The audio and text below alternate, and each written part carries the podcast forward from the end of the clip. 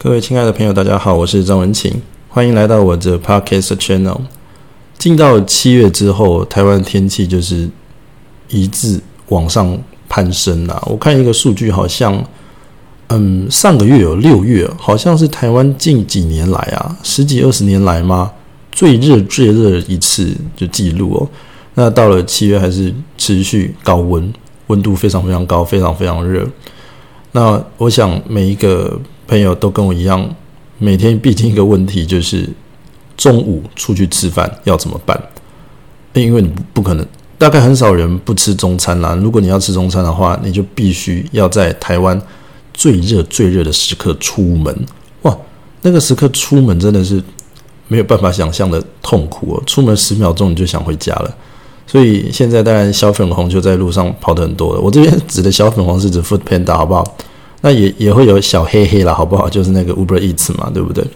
所以这个外送的呃朋友也非常多，也非常非常的辛苦。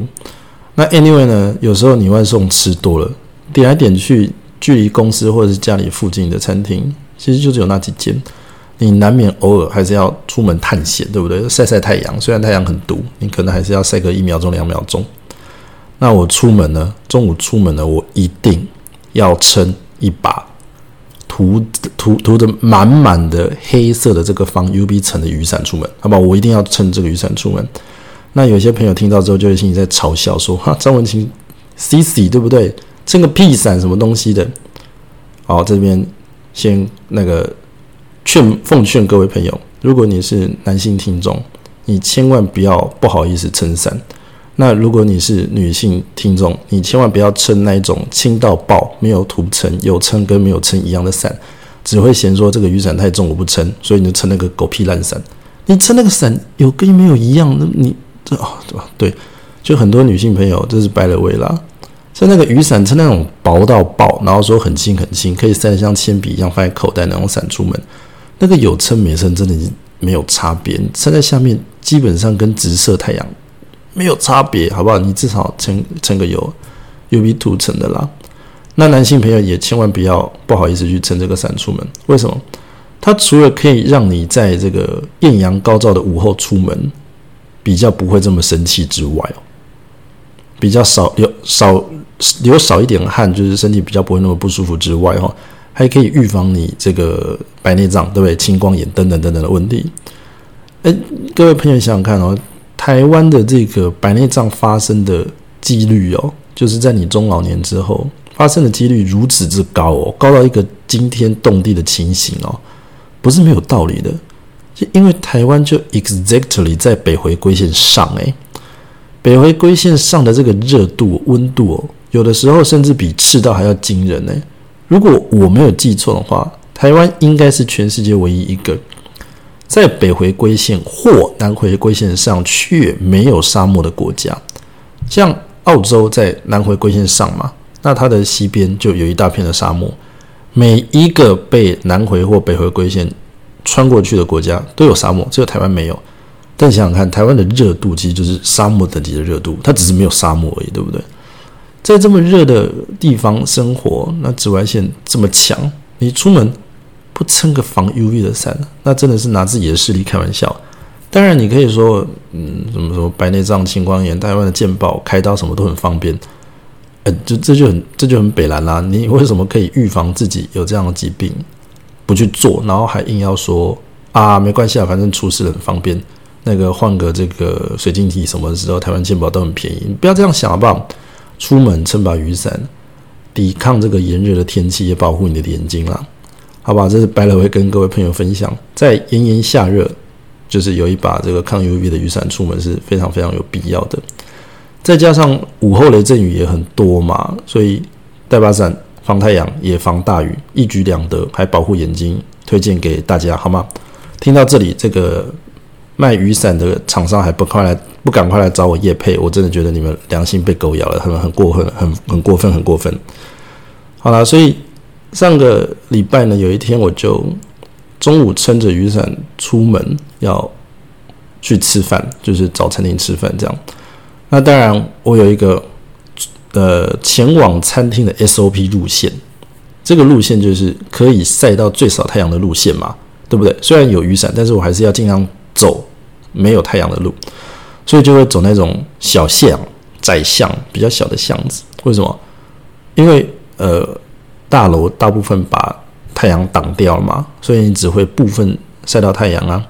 所以这种比较小的巷子就变成我出门的时候一定特别会去走的路啦。OK，那上个礼拜我就这样撑着雨伞，然后走在小巷子里面，然后我就突然听到我身后有摩托车的声音。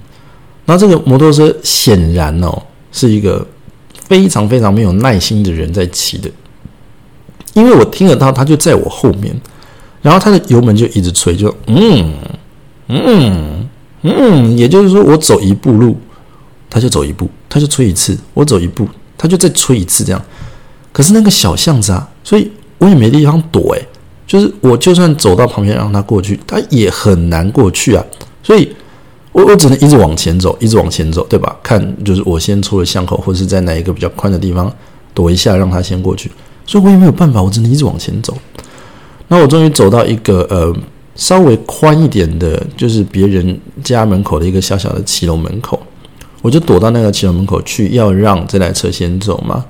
那那台车就嗯，就直接往前走走过去了。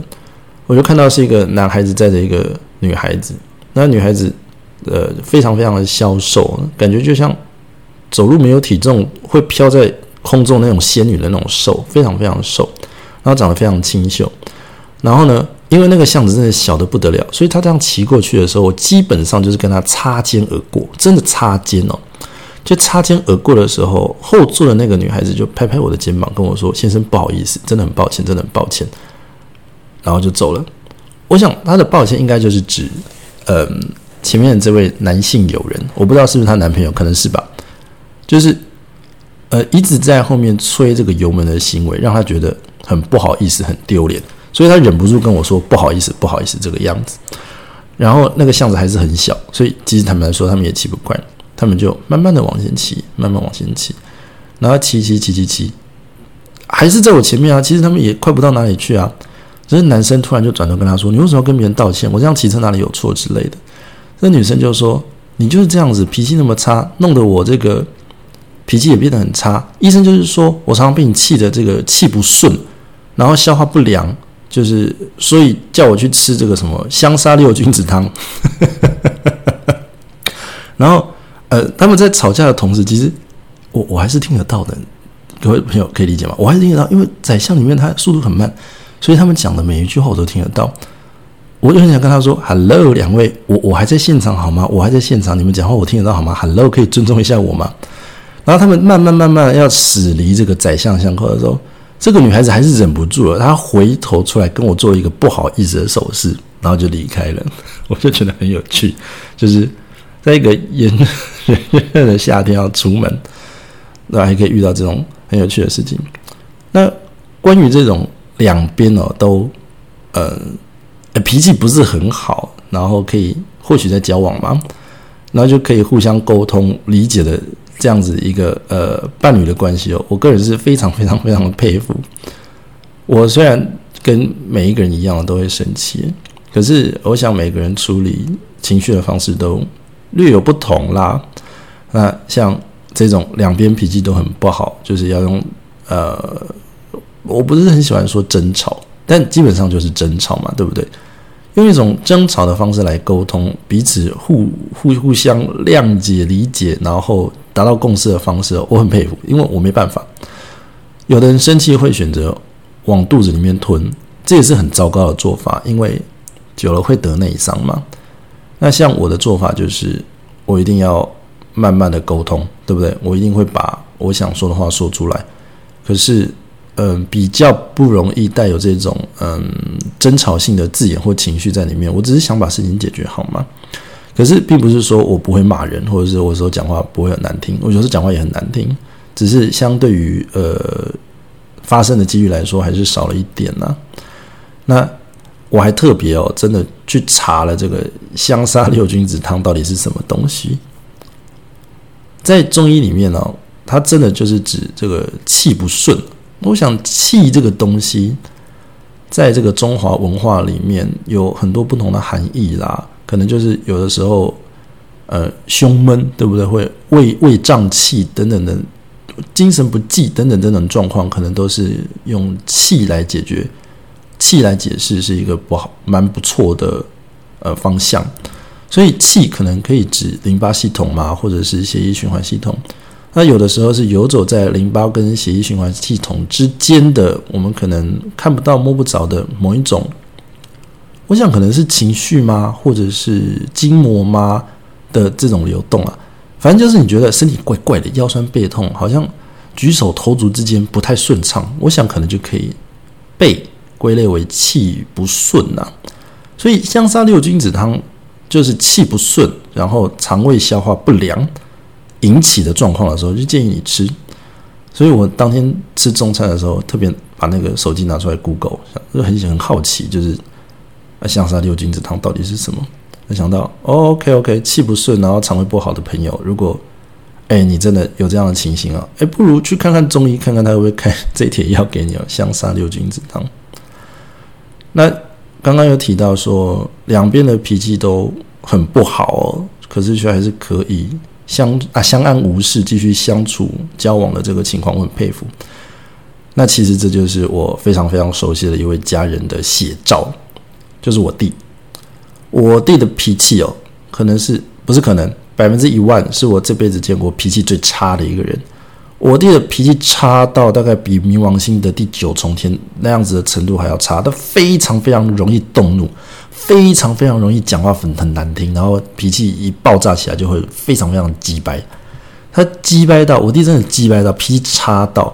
他从小到大，几乎每一天的联络簿，老师都在写他跟谁在吵架，然后甚至会，就是就是已经老师已经无话可说了，会在他的那个国语习作里面哦，国小不是有那个课本就国语吗，到了国中就叫国文嘛，对不对？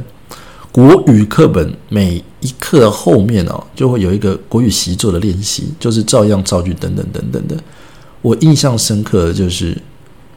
嗯，老师真的已经好说歹说，跟我妈妈说，跟我爸爸提，然后跟我弟弟沟通等等，什么方式用用尽了，还是没有办法修改我弟的坏坏这么坏脾气的习惯。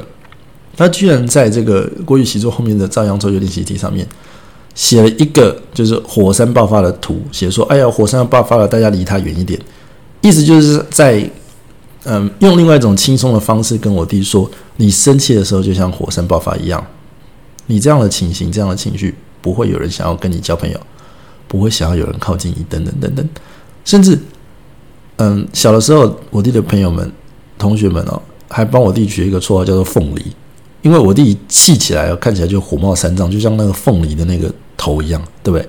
火冒三丈，怒发冲冠，每一根头发都往上竖，这样子，所以我弟小时候还被叫凤梨这样。可是我弟，我觉得我弟一直运气算不错啦。虽然他脾气很差，但其实人算还不错。我弟人还可以啦，就是三观蛮正的，就是说的话、做的事什么的也都还符合常理。只是他有一点点哦看不惯的事情哦，诶，他就会发脾气，动大怒，怒到就是全天下人都很讨厌他这样。所以虽然他从小到大的朋友们都知道他有这个坏脾气，竟然都还蛮愿意跟他当朋友的。最惊人的一件事情是他居然交得到女朋友，这件事情我真的是拍案叫绝啊！他居然交得到女朋友，然后他大概嗯两年多了吗？应该两年多前吧，就交了一个女朋友。然后呃，我弟这个女朋友也蛮有趣的，一样脾气很差，也很脾气很差吗？好吧，我姑且称他脾气很差了，就是。情绪比较容易起来的这种类型，好不好？就是啊，就是脾气很差了。但是呢，他脾气差也就没有关系，反正两个人相处没有什么问题嘛。但是他他真的是我的女朋友，我个人其实蛮佩服的。她是一个兽医，那他当初其实没有直接考上兽医系，可是他因为这个人就是爱情不同爱情嘛，对对对，动物的爱情，动物的爱好不好？对动物的这种关怀的心实在是太、太、太、太满了，满出来了。我很不喜欢说怜悯心或者是同情心泛滥，但其实就是这样，就是他对动物的这种关怀的心真的是非常非常满，满到没考上兽医系还要转系转学考去哦。所以，anyway，他终于得偿所愿考上了兽医系。那考上了兽医系之后呢，因为他本人非常非常认真，非常哦是 super 的 extreme 的那种超级认真，非常非常就是那种悬壶济世要把每只动物救起来那种大爱心。所以他就呃找了很多呃，比如说 TNR 这种，嗯，帮猫猫狗狗结扎的这种活动，呃，这种机会去锻炼他的外科手术之外，他的临床什么什么的都做得非常非常扎实。然后最后他得到一个不错的机会，在公立的动物园里面上班。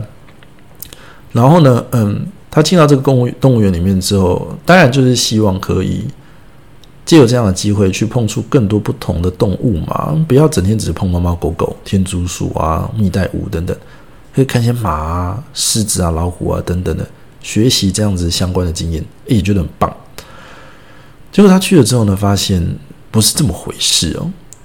我想这应该就是兽医或者是动物或动物园界一个公开的秘密啦，就是，嗯，动物园的主要目的其实还是。提供国人朋友一个可以去遛小孩的地方，对吧？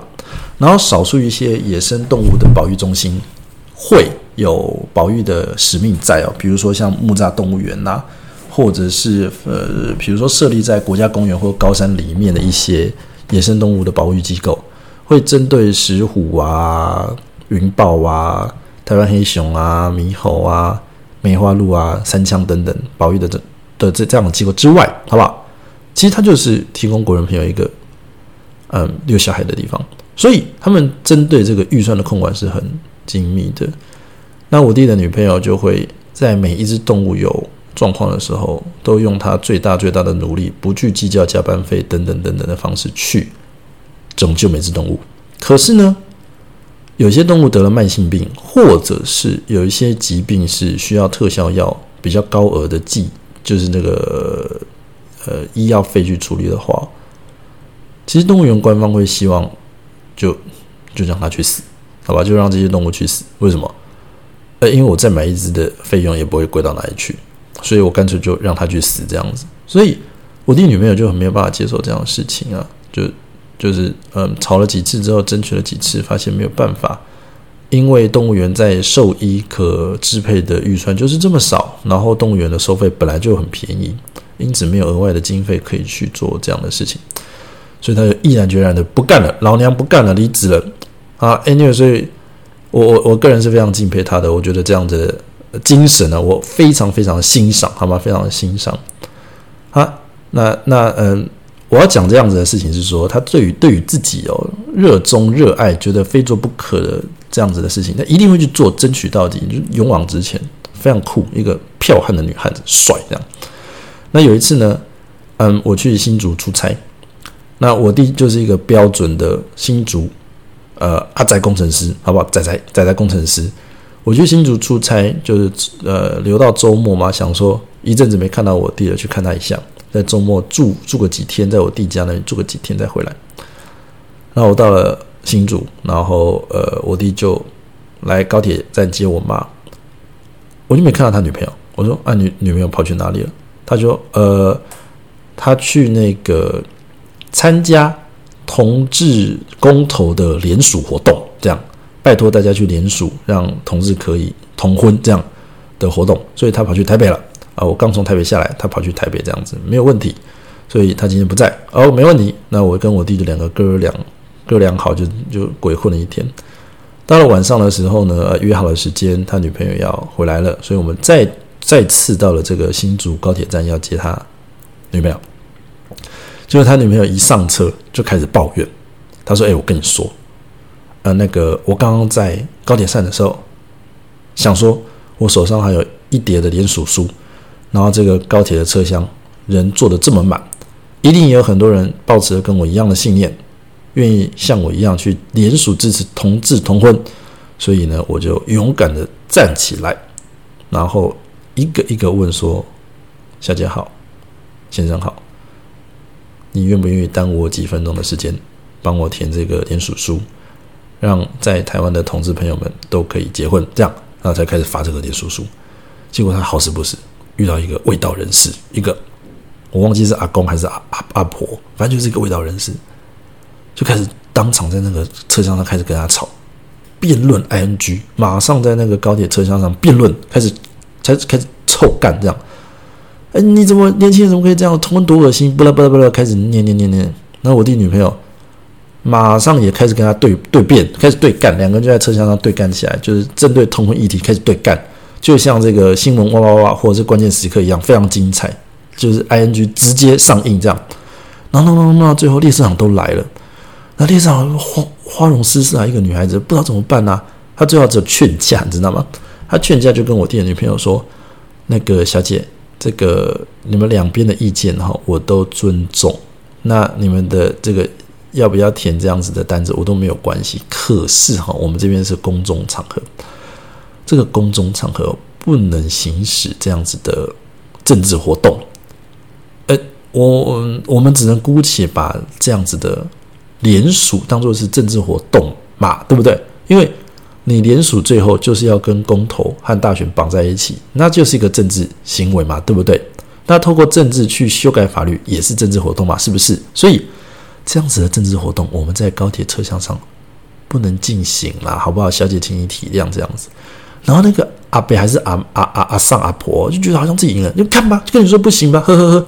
我弟女朋友就说，是不能在那边发，不是说这件事情不行啊，而继续吵啊，赶快把他拉开劝架这样。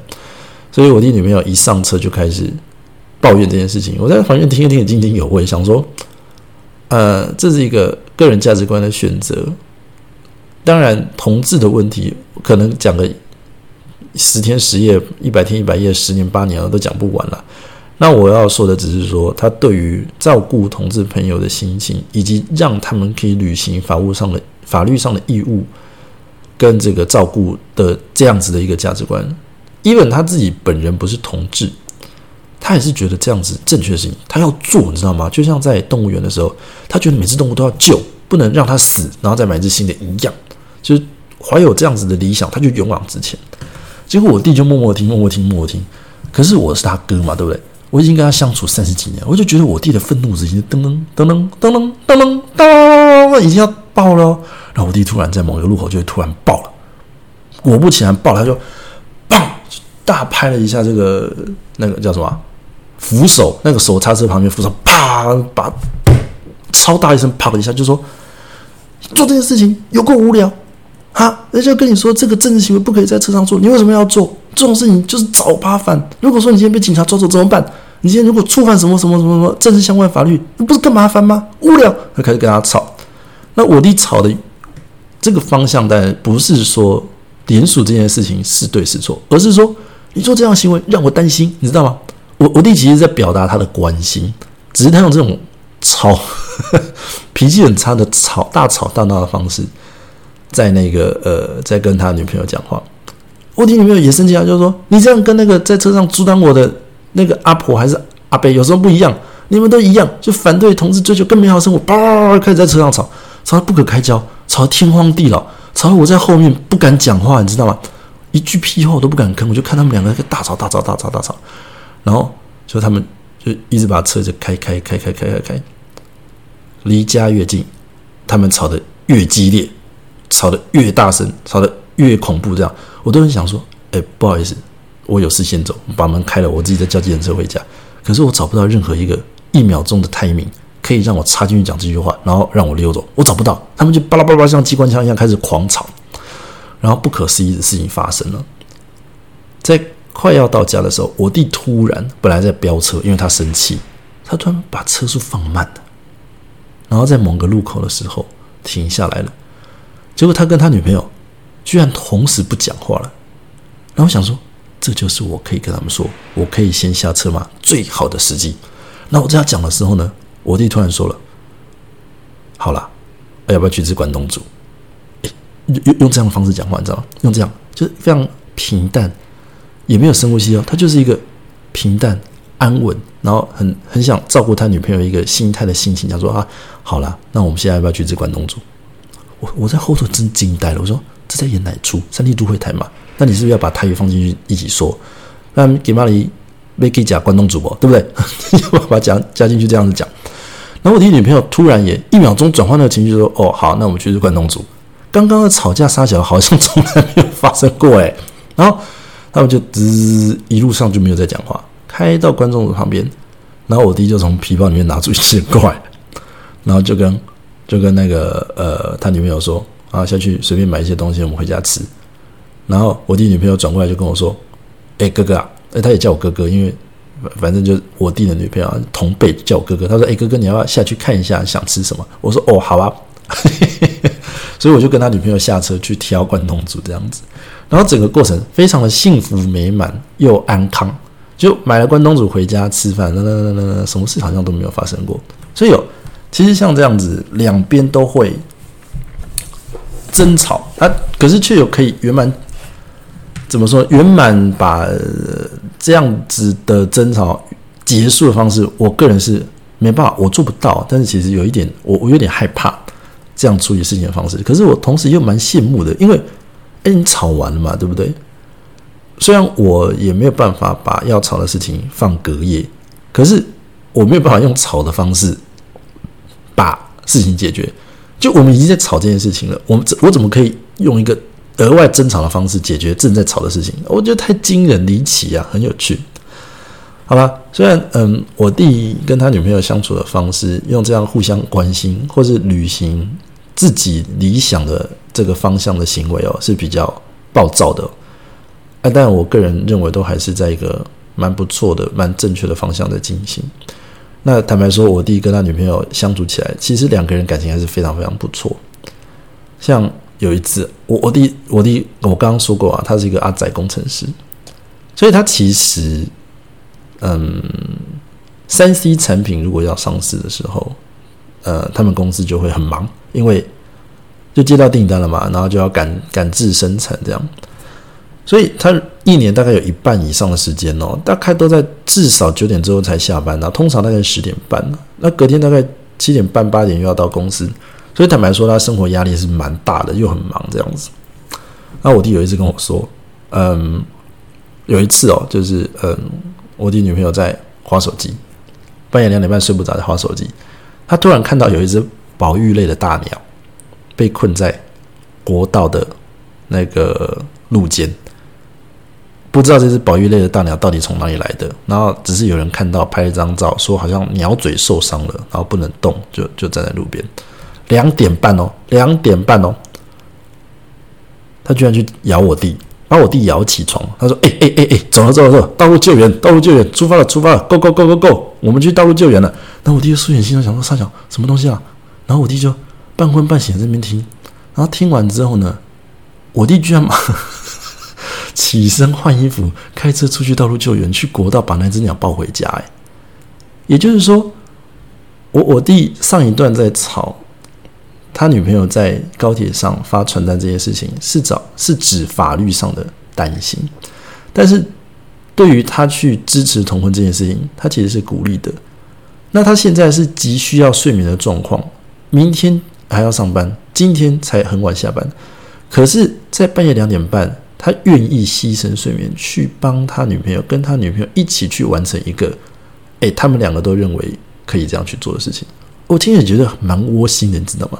所以他就拍了照给我看，他把那只大鸟，大概有腰一样那么高的大鸟抱回来，一路在这个车子的车后座这样抱着，他女朋友就在后座抱着一只大鸟，一路开回家，宝玉类的大鸟，然后抱回家之后就放在那个阳，就一个放洗衣服的一个小阳台。然后那只大鸟也不知道怎么办，对不对？它脚就嘴巴痛嘛，那个鸟嘴断啦，然后就站在那边呆呆的，什么事都不能做。然后整个阳台就鸟羽毛什么什么会乱飞这样子，然后整个家弄得乌烟瘴气、脏兮兮的这样。哎，我弟也没有生气，他觉得这是一件好事情，所以我也觉得蛮可爱的，很有趣的一件事情。那嗯，我这摆了个小插曲，就是你抱有什么样的心吼，你真的会。哎，你真的会遇到什么样的鸟事？你知道吗？有一次，我弟跟他女朋友出去散步哦，突然啪一声，听到后后就是身后有一个东西掉下来，我弟女朋友往后一看，是一只落草的赤腹松鼠。我说：“Oh my god！你一生遇得到一次吗？就是有一只松鼠从你背后掉下来。那赤腹松鼠的习惯应该是，就是如果你落草了，就是你从草里面落下来，松鼠妈妈是不会去理你的，因为她觉得去救小朋友的风险太高了，所以这只赤腹松鼠就只能等死。然后我弟女朋友就同情心大爆发嘛，就把它捡回家。”然后养养养养到它可以独立，然后最后还去做野放这样子。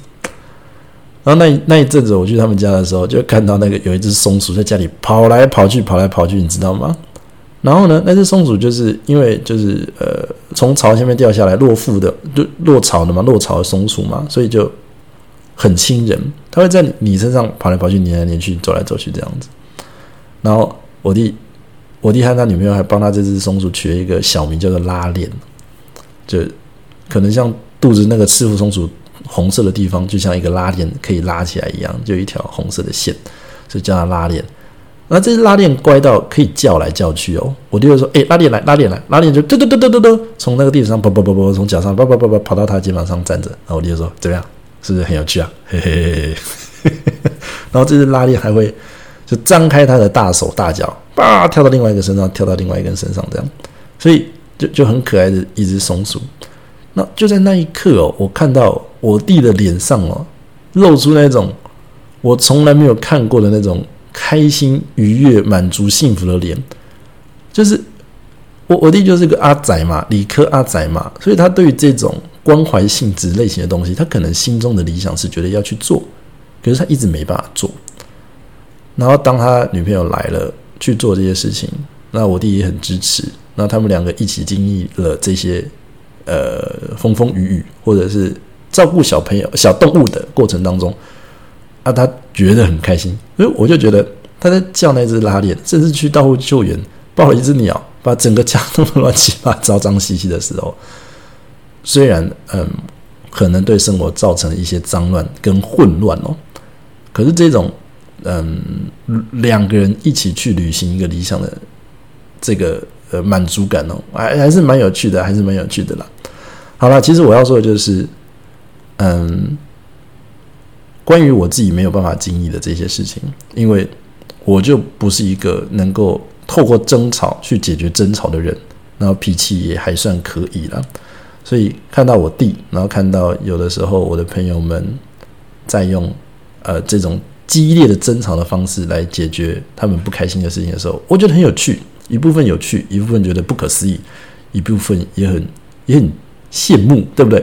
哎，吵一吵，妈的，一个一个一个红绿灯路口就可以说你要不要去是关东煮，然后就吵完了，双方就互相理解，吵完了，然后就不用再讲了，然后透过争吵的过程当中，知道对方在关心什么，然后可以做跟不可以做的一些事情是什么，其实也是蛮好的一种相处模式了。好，那最后呢，在这个节目的尾声哦，今天讲故事的尾声，提醒各位。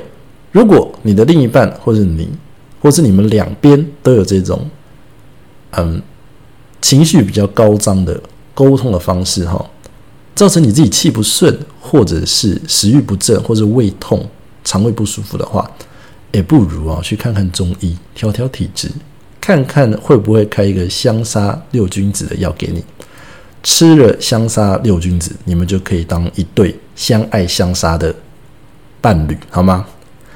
好，如果你觉得听的蛮有趣的哦，欢迎你把我的这个 podcast channel 分享给你的朋友。那也欢迎你到我的 IG 搜寻张文琴，或者是 at Eden Talk Twenty Twenty 找到我，帮我追踪，或者是在 Apple Podcast 上面帮我留个五星评价，好吗？好了，那今天的故事就讲到这里，祝福大家这个周末都很快乐，好吗？拜拜。